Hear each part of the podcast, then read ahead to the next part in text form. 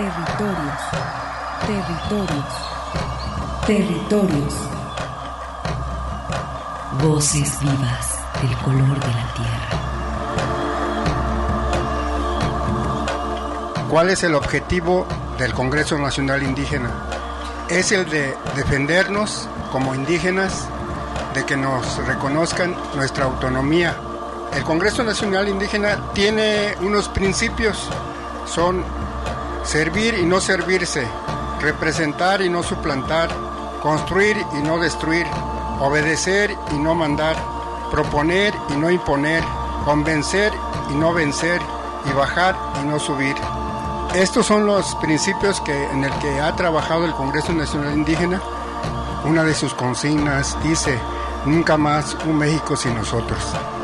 Territorios. Esta es una producción de la Coordinación de Extensión y Acción Social. Territorios.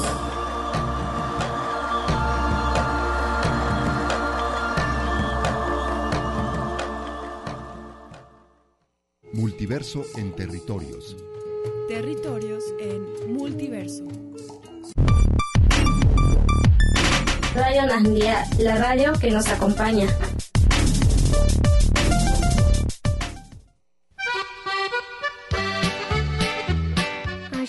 Ashimina Pedro Chanel Filio Gutiérrez. Ya no fue ni Nandía Tandie. Ki evi koshanu shi shi tsetsaha. Ya ya visian shanga domingo ku ku sábado. Si tahnuti besu tian vía café vía camioneta de López. ¿ah? Kufikuyarami vishi. Las tres cu las cuatro. Oh, vas y Hobasyon yakami shi.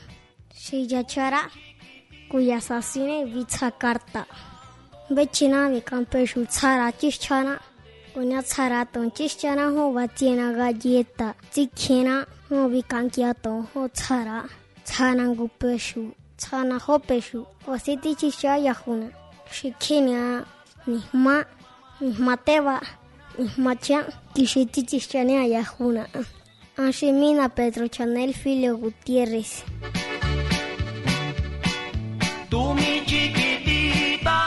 Si quieren kunena chiti wasene hui radio enatia. Tu cuaranda te subajo aba.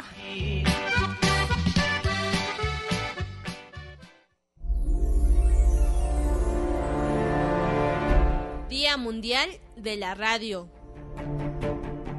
Mientras unos celebran el Día Mundial de la Radio, otras demandamos que el Estado mexicano cumpla con la ley de telecomunicaciones, es decir, otorgar el 1% de publicidad oficial para sostener la operatividad de las radios indígenas.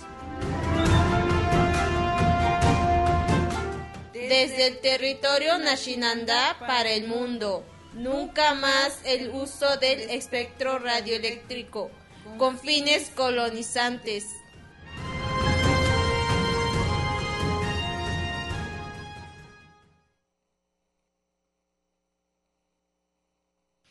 Eh, seguimos aquí en territorio y en este momento hacemos un enlace hasta Mazatlán, Villa de Flores, en Oaxaca, donde nuestra compañera de Radio Nandía, Lupita, se encuentra. Muy buenas tardes. Buenas tardes, Lupita, Lupita. Blanco.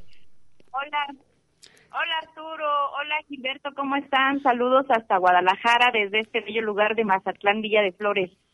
Un saludo.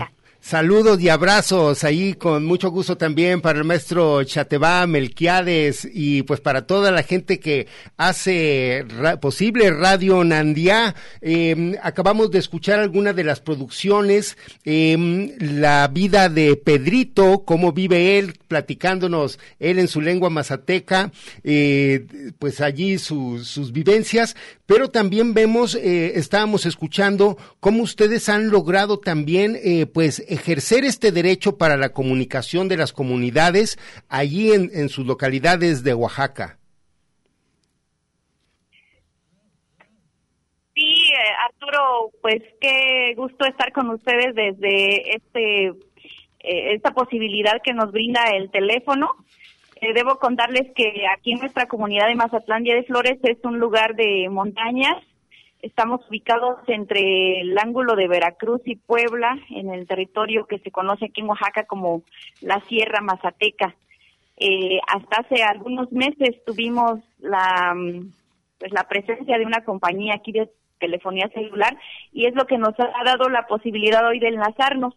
Digo, no es por hacerle promoción a ninguna compañía, pero hasta antes de estos meses, la verdad era muy complicado comunicarnos por esta vía o por, o por internet, porque traer la comunidad estos servicios es sumamente caro, es doble o triplemente caro por la infraestructura que requiere, por la inversión, el mantenimiento y todo esto, ¿no? Pero bueno, lo que tú me dices es respecto a la radio, cómo nos hemos apropiado de, de, la radio comunitaria. Eh, nuestra historia data del año 2002, pero un poco más antes eh, la comunidad estuvo inmersa en un proceso de lucha por el, eh, pues por el derecho a primero a la gobernanza municipal desde desde la propia identidad o desde los usos y costumbres como se conocen ahora en la reciente ley es la, los sistemas normativos propios. Y justamente la comunidad particular en Mazatlán de Villa de Flores, eh, pues estuvo en un proceso de lucha desde el año 92 al 95, cuando pues después de toda una serie de situaciones vividas por el entonces gobierno priista, que pues era único en el país, eh, pues tenía también aquí sus sus secuelas de, de control y de y pues a partir de estas vivencias de las de las comunidades de las personas eh, de, de vivir sometidos en un régimen de pues de control no de control de eh, pues no sé de este pues muchas veces de abuso de poder de autoridad llegó en el eh, pues llegó al colmo no la comunidad se levantó un poco de ideas y derrocaron al sistema priista en el año 92, 93, 94, 95. En este en este lapso nos encontramos inmersos en el movimiento zapatista que que fue por allá en el 94 que dio pie a a colocar en la agenda nacional pues estas demandas de los pueblos indígenas y nuestras comunidades. Y así fue como mm, fue cohesionando la asamblea comunitaria pues eh, sus proyectos de desarrollo que la misma comunidad fue impulsando. Uno de ellos fue la radio, ¿no? Pero la radio no es un, eh, una organización eh, de personas aislada a esta comunidad. la apuesta de la radio de recuperar y de fortalecer a su asamblea comunitaria como un como una manera de tomar decisiones, no como una organización política, sino la asamblea comunitaria es la forma en cómo la comunidad toma decisiones. Es, eh, eh, es una manera muy eh, democrática o de, de mucha avanzada porque implica la participación de mujeres, de hombres, de todas las comunidades que desde su perspectiva, desde su opinión, desde su vivencia pueden aportar este, pues ideas para que su autoridad eh, pues lleve a cabo este plan, ¿no? Y en este contexto es como surge la radio, uno de los proyectos que impulsó la Asamblea Comunitaria por allá en el año 99 fue la instalación de un, eh, una escuela preparatoria comunitaria.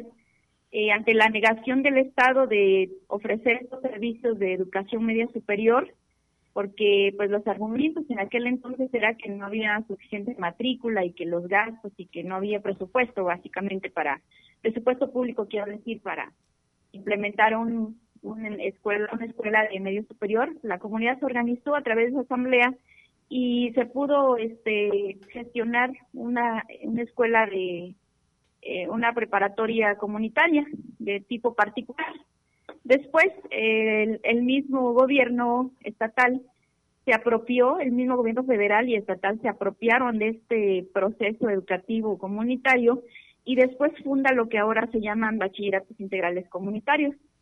En aquel momento, este, la autoridad municipal fortaleció mucho desde los recursos públicos municipales estos procesos que, la asamblea comunitaria traía eh, pues caminando, vamos a decirlo así, ¿no? Y este y parte de este proyecto de la de la escuela surge la radio como un instrumento educativo que en ese momento respondía a pues que los estudiantes, que los profesores, que en la mayoría éramos de fuera, eh, la aspiración era cómo, cómo usar la radio como un instrumento que fortaleciera el uso de la lengua mazateca, pero también el ejercicio del español como este puente de comunicación intercultural en la región. Y así es como surgió la radio por allá en el año 2002, como antena libre, pero desde un un, este, un territorio educativo.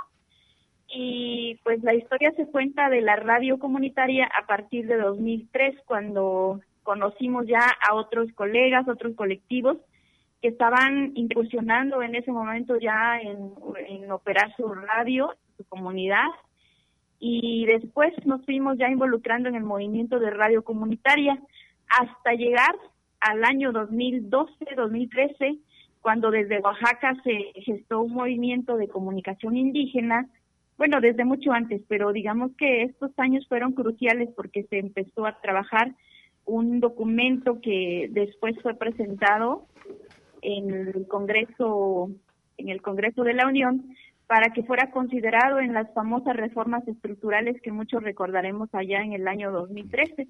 Fue un intenso cabildeo con los legisladores, con senadores, porque como ustedes saben, la historia de la radio comunitaria, un poquito eh, nuestra colega Verónica de la Voladora y Alfredo nos, nos narraban cuál es parte de la vivencia que no es ajena a cualquier otra radio comunitaria, otra radio indígena. Entonces, en ese momento, eh, la idea que se tenía desde el legislativo es que las radios comunitarias, comunitarias eran sinónimos de subversivas, sinónimos de ser este piratas, bueno, muchos eh, adjetivos nos ponían. Eh, el, tema era no reconocer su labor, ¿no? Y algo que en el Senado, cuando a mí me tocó participar en ese momento que se estaba discutiendo la ley, eh, yo en, bueno, en ese momento yo estaba fungiendo el cargo de ser la representante de la red de mujeres en la Asociación Mundial de Radios Comunitarias AMARC. Y algo que me acuerdo muchísimo que les dije allá enfrente del señor este de la comisión que estaba este que estaban discutiendo la ley eh, les hice ver o les dije así literal que todos los que estaban presentes hablábase de diputados que cuando andan en campaña en nuestras comunidades ahí sí reconocen a todas las radios seamos comunitarias indígenas piratas o como nos decían en ese momento ahí sí nos reconocían pero cuando ya llegábamos a ejercer un derecho al Congreso, pues ahí sí nadie nos conocía, ¿no? Esa era como la ironía. Y después pienso cabildeo eh, con otras organizaciones, con otras eh, este, instituciones también que en ese momento se sumaron a la, a la lucha esta por el reconocimiento constitucional de la radio comunitaria y la radio indígena, eh, pues finalmente tuvimos ese triunfo, eh, un triunfo, uno de, una de tantas batallas, digamos, que finalmente se reconoce ya la, las concesión, a las concesiones sociales, entre ellas las de tipo comunitario e indígena, ¿no? Esto es parte y un resumen así muy somero de, de lo que hemos hecho en Radio Nandía, además de que al interior en nuestra comunidad ha sido un proceso, por demás decir, de empoderamiento eh, en todos los sentidos, desde conocer y pelear por la por el derecho a la comunicación, el derecho a hablar en nuestra lengua, porque en 2006 también sufrimos un capítulo de censura por parte de nuestro gobierno estatal que pues la, la radio su primer lengua es la, la lengua nacionandá o el mazateco y al, a los, los gobiernos siempre tienen orejas como decimos, ¿no? Que están siempre atentos a, a saber qué estamos diciendo en la radio y cuando se habla un idioma distinto al que ellos no entienden, pues genera sospechas. Y esas sospechas se traducen después en persecuciones, se traducen en, en hostigamiento a las comunicadoras, a los comunicadores. Y pues todos esos capítulos hemos vivido, pero gracias, como dice Vero de la voladora, a la comunidad que ha estado siempre partícipe, la, eh, las radios de la comunidad, al final de cuentas, quienes estamos al frente somos solo somos solo los operadores técnicos, los que ejecutamos las decisiones de la asamblea comunitaria a través de la asamblea de la radio, que es el órgano vigilante, por decirlo así, eh, y el que manda las decisiones principales de, de lo que debemos decir en la radio. Actualmente, pues, la asamblea comunitaria eh, recuperó su poder municipal en 2019 y pues el gran triunfo que tenemos como comunidad es que cuatro, ocho compañeras mujeres, ocho compañeras mazatecas de Nacinandá están en cuatro puestos de, autoridad. Están las regidoras de educación, la regidora de salud, la regidora de Hacienda y la regidora de la mujer que está aquí con, conmigo, está acompañándome, está escuchando esta conversación y sus cuatro suplentes. Entonces, son parte de los logros que hemos tenido en Radio Nandía después de casi 20 años de trabajo al aire. Primero como una apuesta educativa, cultural, pero después la dimensión comunitaria abarca temas ya de derechos humanos, de defensa del territorio, defensa del espectro y sobre todo una cosa muy importante, que es la defensa de, y el derecho a hablar en nuestra propia lengua. Así este es mi relato breve, Arturo, Gilberto, me da mucho gusto que me hayan invitado, que nos hayan invitado y pues aquí estamos a la orden. No, pues eh, precisamente, eh, digo, nos pareció oportuno que este año, como menciona Gilberto, y que tuvieron la oportunidad de conocerse allá durante la Bienal de Radio allí en la Ciudad de México, que se dedicara precisamente al esfuerzo que hacen las radios comunitarias pero más allá del esfuerzo que hacen, creo que aquí lo importante también es reconocer es eh, todas las funciones que tienen en las propias comunidades. Desde que empezó el programa, pues bueno, hemos hablado de esta recuperación del territorio y ahora nos mencionas también eh, cómo ha sido también importante no solamente para la integración de la cultura desde la lengua, sino también pues para integrar eh, el trabajo de las mujeres que recientemente es también muy importante que sea tomado en cuenta. Ah, sí, Arturo, sí, Gilberto, eh, yo les mencionaba este último triunfo que lo vemos así, porque la radio desde que toma esta dimensión comunitaria, eh, hemos siempre tenido esa, ¿cómo se dice?, esa escuela comunitaria a partir de algo que nosotros llamamos nuestro sentido comunitario de Mazatlán, de la comunidad mazateca. Y el sentido comunitario es ese conjunto de valores, de creencias, de, eh, pues ahora sí que aportes em, de las personas que habitamos este territorio, eh, para tener eh, en cuenta, tener presente siempre que los valores que le damos como, como cultura, como son, por ejemplo, cumplir la palabra, cumplir los servicios, hablar la lengua, es, son los valores que guían el trabajo de las de las personas, hombres y mujeres. Y por supuesto que hemos tenido pues influencias, ¿no? Que han derivado en situaciones de abusos, en violencias hacia las mujeres en particular, pero eh, digamos que la, mm, la naturaleza de la comunidad a partir de su identidad como pueblo nacional es quien guía la construcción de, pues los programas de la participación. Hemos tenido también conflictos internos, pero justamente estos valores son los que hacen, nos han hecho, este, pues saber, ¿no? Cómo tomar decisiones al momento de estar en conflicto al, al interior. Y, y pues no sé qué más decir, aquí está mi compañera la regidora. Muy bien. Pues, y pues sí, nos encontramos en la Bienal, ¿no? Así es, Lupita, nos encontramos en la Bienal con el agua fría, pero este, o no sé a ustedes cómo les fue con el agua en las regaderas, pero nosotros en la barraca teníamos agua fría. Eh, pues también nos tocó sufrir porque, este, bueno, a, nosotros en particular aquí estamos acostumbrados al agua fría y ah, decimos agua fría o más fría, ¿no? Ah, ok, agua fría o helada. Ahora, ahora, ahora agua fría muy fría, ¿no? Pero fíjate que fue algo muy interesante lo que vivimos porque quienes no saben, eh, estuvimos allá en, el, en Los Pinos, este lugar emblemático del poder priista, por supuesto, en donde se han tomado, históricamente se tomaron decisiones de muchas eh, cosas que, el pueblo de México vivimos y que eh, la oportunidad de estar en ese lugar físico fue pues tener como de primera mano el pues primero darnos cuenta de todo el lujo el lujo este, pues todos los privilegios que tiene la clase de poder no el poder político partidista.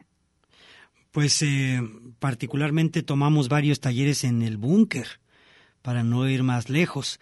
Pero Lupita, yo quería preguntarte, eh, ahora acercándonos un poquito al final de esta charla, antes de hablar con la regidora y mandarle un saludo, que nos invitaras a escuchar tu emisora y que nos platicaras un poco cómo es que han armado una, una programación. Y, y, también que no se nos olvide que nos comentes dónde podemos entrar en contacto con ustedes, ya sea a través de una página web, redes sociales o la propia señal de radio. Claro, eh, bueno, respecto a la construcción de la parrilla programática, eh, tenemos esto que le llamaba la Asamblea de la Radio, que es un colectivo más o menos de 300 personas, entre mujeres, hombres, niños, niñas, de todas las edades, que nos reunimos, regularmente nos reunimos una vez al año para revisar eh, cuáles son los programas eh, o la información o las temáticas, porque aquí nos vamos a guiar por temáticas. En la asamblea del año 2004, que fue una asamblea decisiva, eh, siempre hemos así procurado como eh, tener ejes, ejes de trabajo, porque tú sabes que la radio es tan diversa, nos brinda muchas posibilidades sonoras de, de tener programas, cápsulas y, siempre la cuestión fue quién lo va a hacer, ¿no? ¿Quién lo va, quién va a ejecutar esos programas? Eh, entonces lo que hacemos es, eh, en, ese año 2004 se definieron como cuatro líneas temáticas, una que sigue siendo la educación, pero no la educación formal, sino un poquito repensar la forma tradicional de cómo, por ejemplo, se transmite la lengua, ¿no? Cómo es que el niño o la niña aprende el idioma nashinandá ir a la escuela a un curso de lingüística, por ejemplo, ¿no? y en torno a eso se ha, este, pues también se ha cuestionado el modelo educativo formal que, que muchas veces no responde a las necesidades de, pues, de la cosmovisión propia, ¿no? El otro eje ha sido el tema de salud. De igual manera, no la salud desde la propuesta clínica, sino desde la propia perspectiva de la comunidad, ¿a qué le llamamos salud? O, o por qué hablamos de salud cuando aquí pues se supone que hay toda una este pues una tradición de la herbolaria, de la medicina tradicional, de la curación con hongos, por ejemplo, que atraviesa un tema espiritual, ¿no? Hay todo un conocimiento empírico de pues del cosmos que, que atraviesa eh, pues saber en qué momento te puedes curar, en qué momento puedes este tomar los honguitos, por ejemplo, que esa es una práctica espiritual eh, muy muy familiar de las personas aquí en Ashinandá. Este, y el otro eje, bueno, es el educativo, salud y el tema de los derechos, la cultura del derecho que ha sido una demanda histórica por la lucha misma de, de recuperar la toma de decisiones en colectivo, en asamblea. Y a partir de estos tres ejes, pues ahora sí, el equipo directivo, el equipo de producción se pone a trabajar, ¿no? Y pues justamente hace días estábamos recuperando parte de nuestra historia de la parrilla programática, en la que pues nos veíamos muy, este, pues era mucha emoción al principio, ¿no? Y queríamos tener una, una parrilla llena de, de siete, ocho programas en vivo, desde clásicos de complacencia, saludos y, y esos programas que no pueden faltar en la radio, ¿no? Este, otros más de, por ejemplo, el informativo comunitario, que es, una necesidad que siempre fue eh, constante, de saber información de nuestro estado, de la capital de Oaxaca, del país. Eh, otro, otra vertiente del, de este acceso a la información que se mencionó en aquella asamblea es conocer los precios, por qué suben y bajan los precios de la canasta básica, ¿no? Si lo queremos ver así.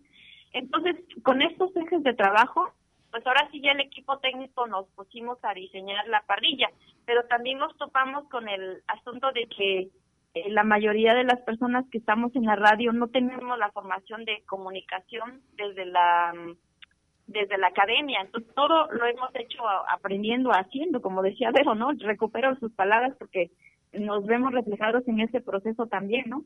Entonces hemos aprendido a hacer radio haciendo radio, ¿no? Y, y pues actualmente tenemos cuatro programas en vivo que les puedo decir que nuestra apuesta no ha sido tener programas en vivo porque es muy difícil consolidarlos. Eh, es, para nosotros ha sido muy eh, complicado de repente que, por ejemplo, las compañeras permanezcan en un programa en vivo cuando ellas tienen que caminar a veces dos o tres horas hasta su comunidad. Y algunos que sí pueden, pero se reduce el, el espacio geográfico, tienen que estar muy cerca de donde está nuestra cabina de transmisión y eso le quita la posibilidad al resto de las personas de participar. Entonces la estrategia ha sido pues conservar cuatro programas en vivo que tienen que ver como la información en tránsito que le decimos que es eh, información que, que viene de la autoridad municipal, que en este momento hay que ir a la vacuna, que hay que ir a la faena, que hay que ir, eh, no sé, como información que, que pierde vigencia hoy, ¿no? Y los programas de saludos y complacencias, que esos están eh, desde, desde la fundación. Hay otro programa de música regional que también viene desde la fundación de la radio y los servicios informativos que actualmente están a cargo de los compañeros Melchía de Rosas a, la, de, a las 7 de la mañana y el compañero este ya es una persona mayor, el tío Marcial Sánchez Jiménez, que está de 5 a 6 de la tarde. Eh, y el resto de las compañeras estamos participando en todo momento en campañas de radio, con acompañando siempre a los niños y niñas, por ejemplo, en las escuelas.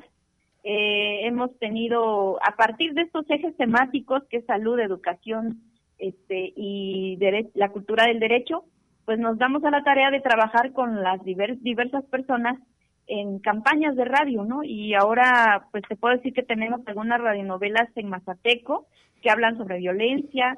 Hay una serie radiofónica de niños y niñas que habla de este del medio ambiente, el cuidado del medio ambiente. Este y por y durante el año tenemos una agenda temática que va de acuerdo justamente a las épocas aquí a las épocas de, del tiempo, vamos a decir aquí en Mazatlán, la época de calor, la época de lluvias y la época de frío. Entonces, dependiendo de la de la época, Así vamos, este, por ejemplo, haciendo cuentos de las aves de la primavera, este, o el diálogo que hay entre la lluvia y la milpa, o cuando viene el tiempo del maíz, de la cosecha, pues se generan todos los cuentos de, de los colores del maíz. Por ahí les compartimos algunos que, algunos que se han generado justo en estas circunstancias. Y, y así durante el año vamos, este, pues ahora sí que apostándole a la producción porque es la forma que hemos encontrado de cómo nuestras compañeras puedan participar sin desgastarnos en ese aspecto de que tienen que venir hasta Mazatlán, es decir, la cabecera, que para llegar hasta la última comunidad hay seis horas de distancia, ¿no? Caminando. O bueno, ni se diga en carro, aquí no tenemos sistema de transporte, entonces quien toma un taxi paga desde 100 pesos hasta 700 pesos para ir a, a su comunidad.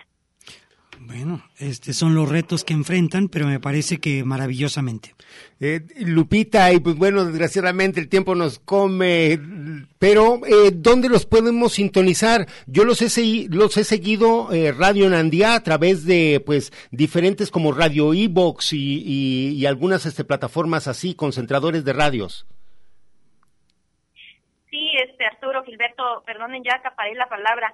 Este, nuestro sitio actualmente está en construcción, queremos renovarlo, y, pero la radio sigue allá en www.nandia.mx. nada más dinos cómo escribes Nandía, porque ya pronto es tres veces w.n.a y y latina a Punto MX, lo, como un H intermedio. Lo repito porque se cortó un poquito, pero es www.nahndia.mx. Radio Nahndia. Y en redes sociales, y en redes sociales, pues así Radio Nahndia también, ¿no? En Facebook por, por ahora. Son las este, redes que manejamos. pues esperamos que este haya sido también uno más de estos ejercicios que esperamos repetir próximamente. Sí, allí es, Muchas gracias y salud. sí, nos disculpamos con la regidora, que quizás, pues bueno, lo que pasa es que vamos a tener que seguir también con los compañeros de Guayacocotla, o al menos que quiera mandar un saludito rápido para que no se quede con las ganas también. Eh, prefiere que ya cerremos. Muy bien. en otro momento. O- ojalá que ojalá que la segunda taza no, no se le haya ro- roto el asa y haya llegado tu tacita bien hasta la comunidad. Ah, sí, llegó perfecta. Muchas gracias a todos y qué placer haber compartido con, con ustedes. No, al contrario, estu- Abrazos. gracias Lupita. Vamos a escuchar algunas de las producciones que nos mandaron, unas que estuvieron dedicadas al COVID y también a lo que realizaron ustedes con el Día Mundial de la Radio allá el 13 de febrero de abril, de De abril, febrero. ¿Cuándo se festeja el Día Mundial de la Radio? 13 de febrero, ¿no? En febrero. Eso, sí. 13 de febrero, Día Mundial de la Radio.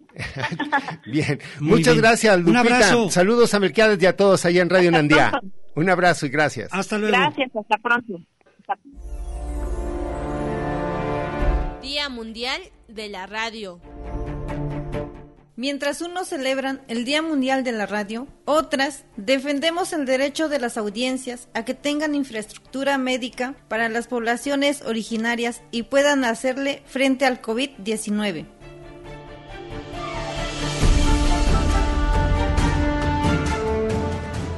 Desde el territorio Nashinandá para el mundo. Nunca más el uso del espectro radioeléctrico con fines colonizantes.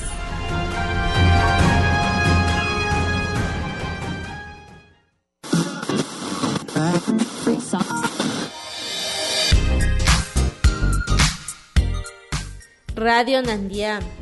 XHTFM 107.9 MHz. Kañuhu oratice sha khandie yanuka señanara radio na mira khandie tsatsie. Tinu kwahi kui número vi. 236 1001 559. Sanangira stat Tetsubahu Katamachenu www.nandia.mx Kututihe Yahushi redes sociales. Radio Nandia. Radio Rakandiena Tekuna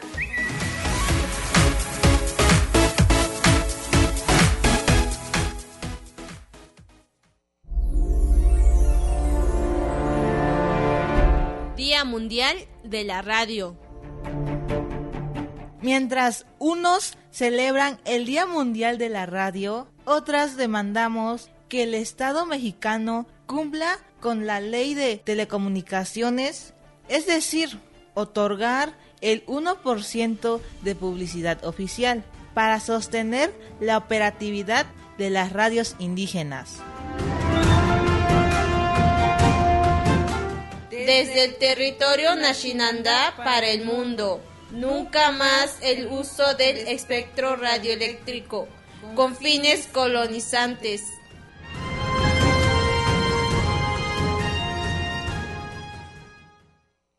Multiverso en territorios.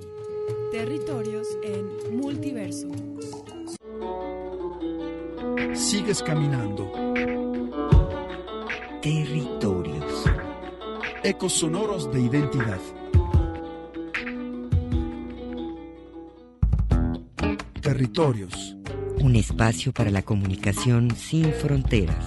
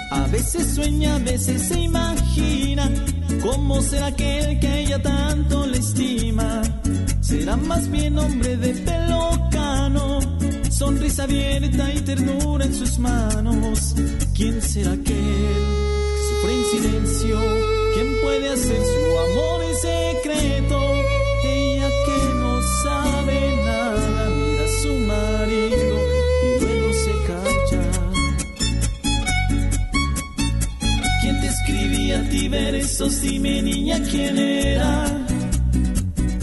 ¿Quién te mandaba flores en primavera? Con amor las recibías, como siempre sin tarjeta. Te mandaba un ramito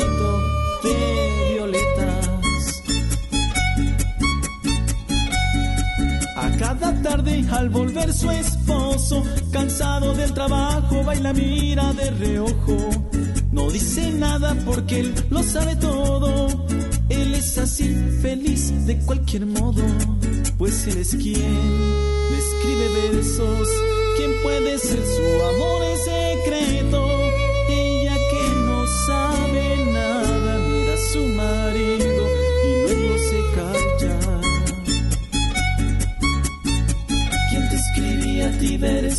Dime niña quién era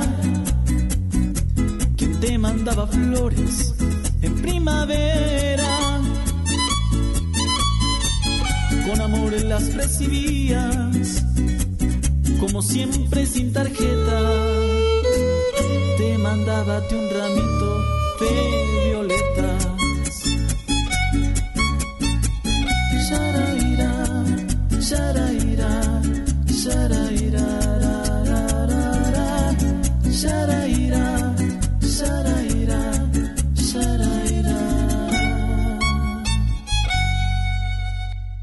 Bien, pues escuchamos al trío Los Ángeles, quienes tocan allá en Guayacocotla y precisamente hacemos un enlace con Angélica Tolentino, quien es la responsable de continuidad en Radio Guaya.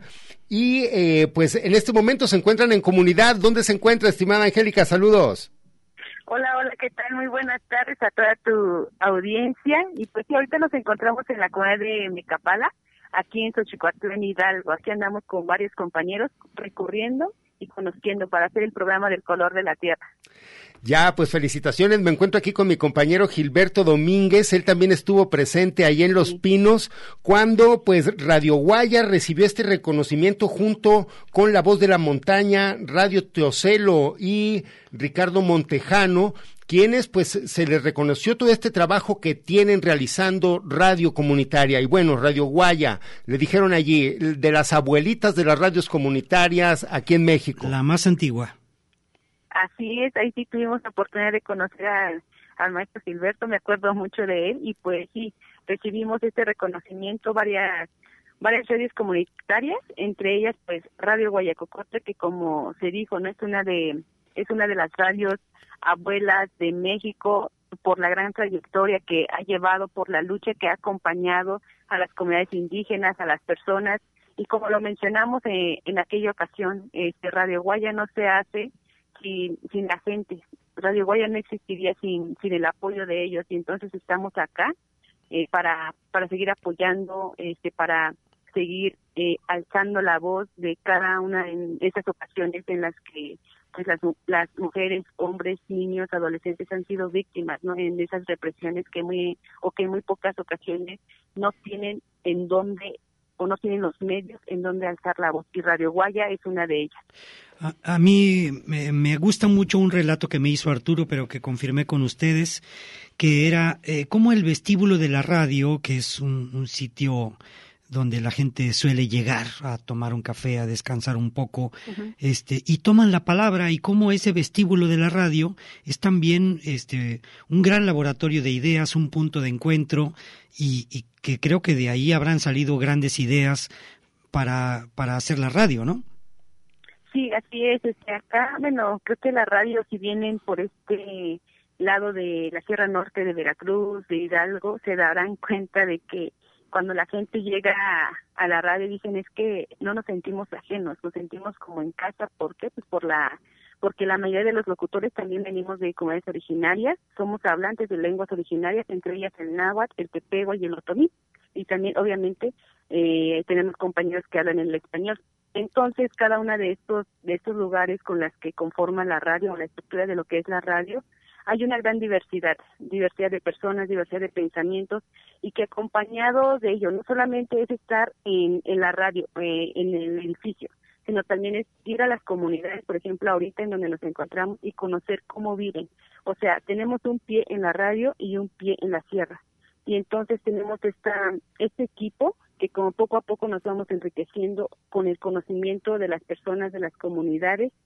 Y pues sí, obviamente creo que cualquier equipo a lo mejor ya existen diferentes ideas, ¿no? Pero que si estamos aquí es por algo, es para lograr algo y sobre todo el acompañar esto, lo que te decía, el acompañar lo que son las luchas de cada una de las comunidades, eh, no solamente de, de Guaya, sino de los diferentes estados en la que llega la señal.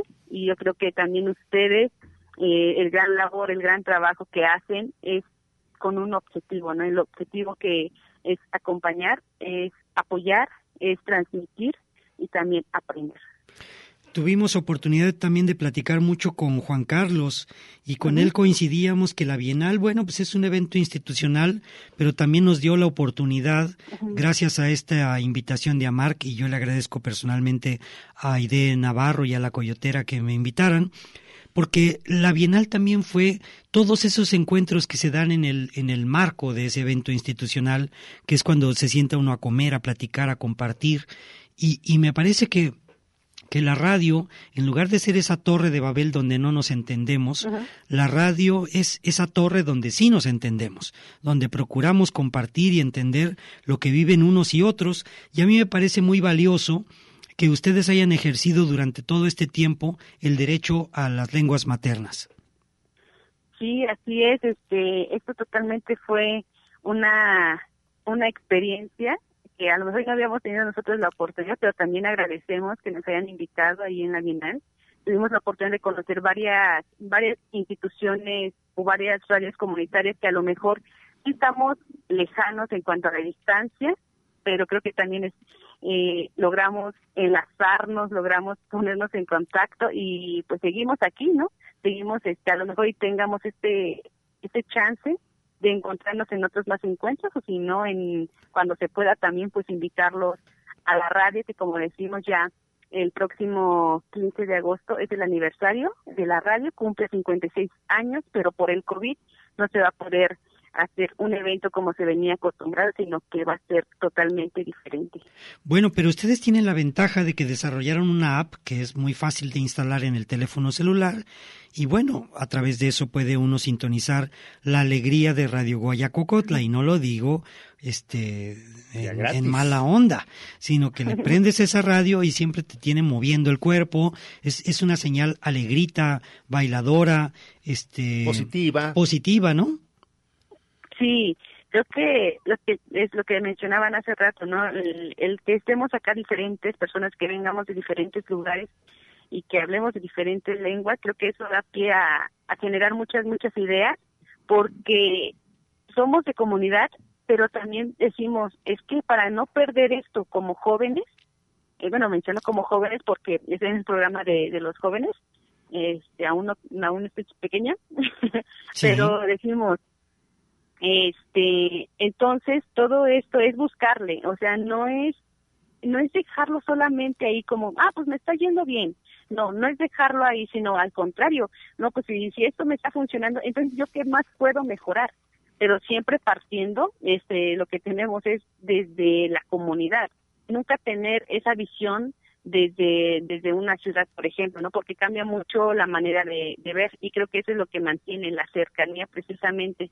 Y buscamos poco a poco cada uno de los integrantes cómo, eh, cómo ir a, talleres, cómo actualizarnos, cómo mejorar y todo eso que aprendemos lo platicamos en, las reuniones que tenemos semanal y también decimos, pues, ¿cómo podemos mejorar? O ¿qué, qué tal si ahora hacemos una base de datos? ¿O qué tal si ahora hacemos una nueva sección, nuevas voces, nuevos personajes, nueva música?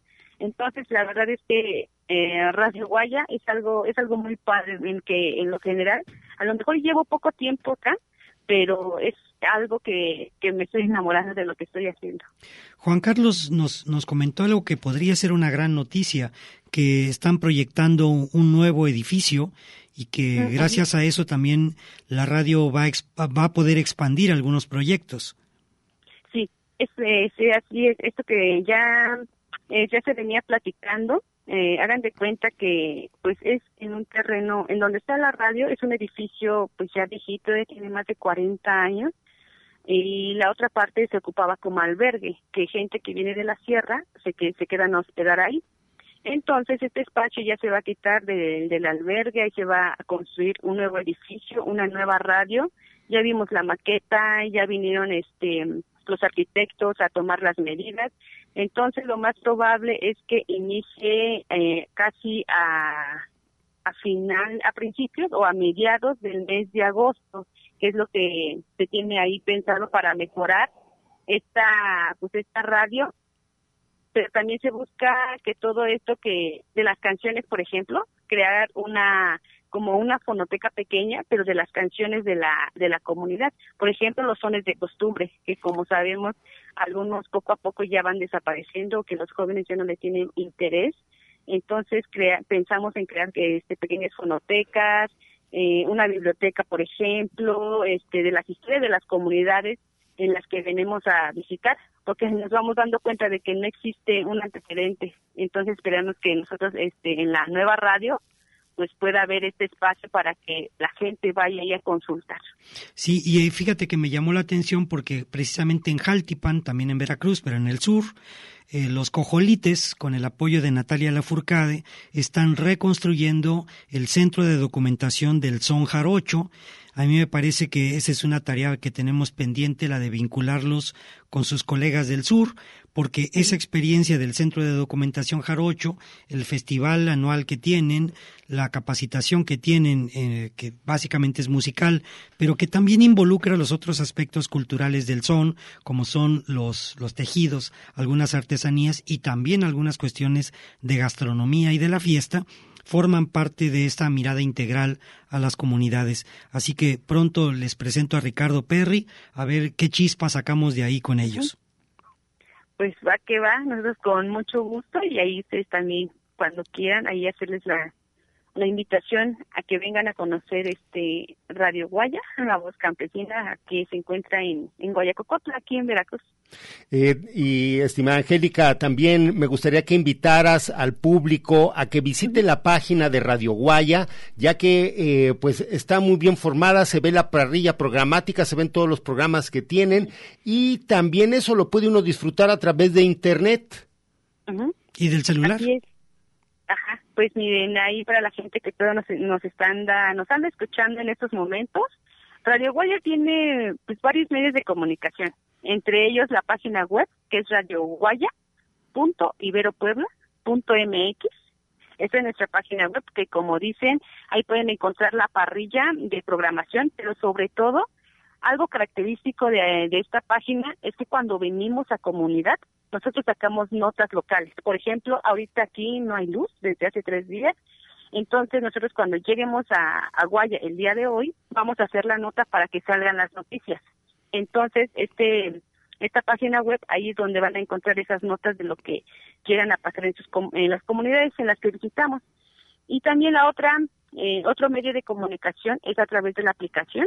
Esta aplicación la pueden descargar en Play Store, en App Store. Eh, es la tienda que pueden tener en su celular. Ponerle la voz campesina y cuando encuentren el logo de la lengua materna, o es, es como un tipo de reguilete, color fuerte, este verde fuerte, perdón. Como reguilete o flor, sí, sí, sí. Ajá, ya la pueden descargar y desde ese momento también nos pueden estar sintonizando. Y creo que es una manera mucho más cercana o que nos es, yo diría que es el puente, es el puente que nos mantiene cerca de nuestra comunidad al lugar en donde estamos o eh, ya sea trabajando ya sea estudiando. Entonces esos son como los medios más importantes.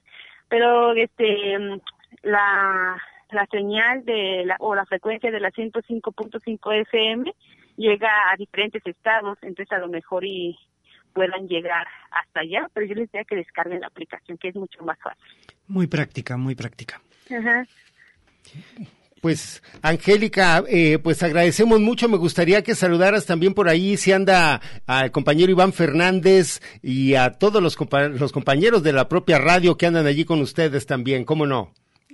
Claro que sí, ahorita este, ya los, nos invitaron a tomarnos un atolito acá, este, en la casa en donde estamos, y pues ahorita yo les doy los saludos de cada uno y cada uno de ustedes, y pues yo también agradecerles, agradecerles y desearles lo mejor a ustedes, que se cuiden, este, que todavía está esto del COVID, que nos vaya muy bien a todos y a todas, y pues ahí segui seguimos para cualquier cosa en donde podamos o quieran este apoyar, apoyarnos mutuamente todas las radios comunitarias.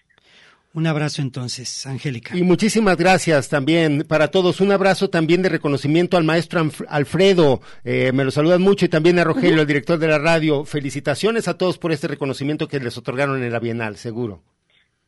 Muchas gracias, Hamadi, y cuídense mucho. Gracias. Gracias, Angélica Tolentino de Radio Guaya. Pues vamos a escuchar una producción de estos compañeros de Radio Guaya, eh, esta que se llama eh, es la número uno de la página, la de pedirle a Dios que llueva para eh, que conozcamos un poco del material que producen allá en Radio Guayacocotla.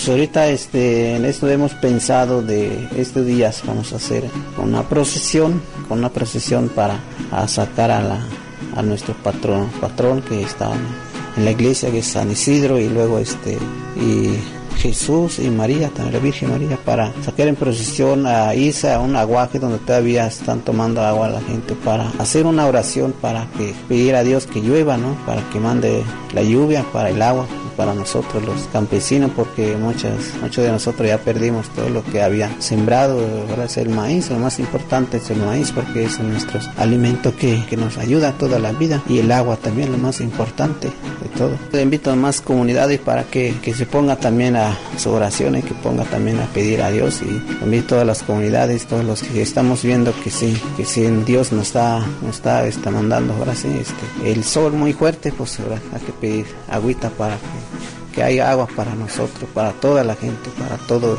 en este mundo.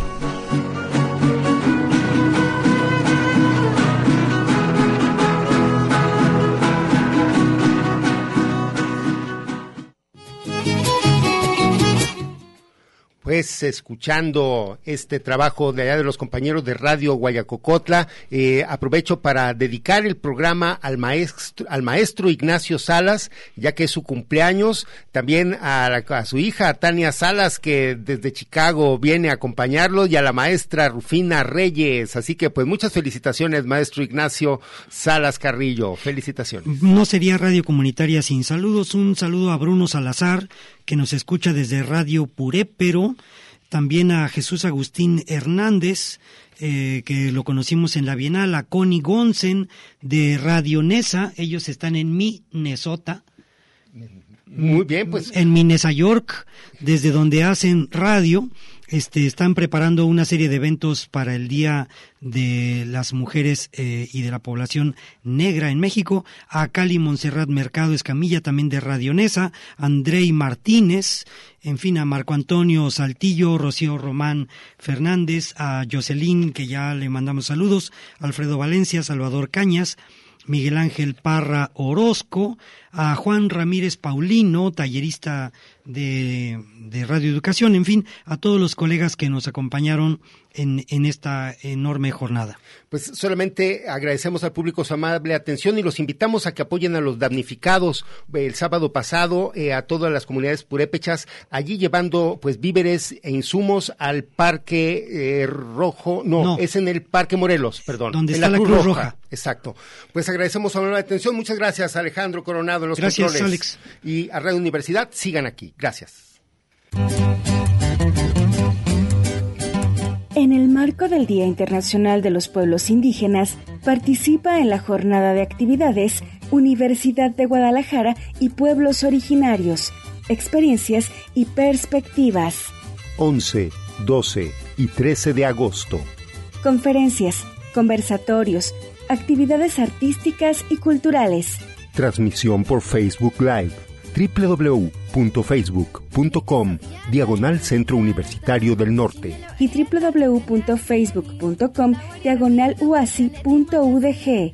Invitan la Coordinación de Extensión y Acción Social a través de la Unidad de Apoyo a las Comunidades Indígenas y el Centro Universitario del Norte, Universidad de Guadalajara.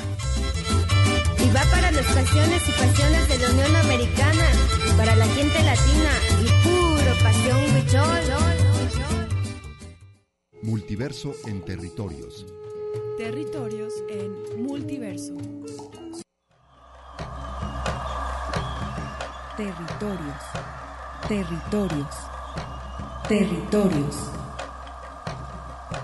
Voces vivas del color de la tierra. El Congreso Nacional Indígena tiene unos principios, son servir y no servirse, representar y no suplantar, construir y no destruir, obedecer y no mandar, proponer y no imponer, convencer y no vencer, y bajar y no subir. Una de sus consignas dice, nunca más un México sin nosotros. Los esperamos nuevamente el próximo sábado a las 12 del día. Agradecemos el favor de su atención y sigan escuchando Red Radio Universidad de Guadalajara. Territorios.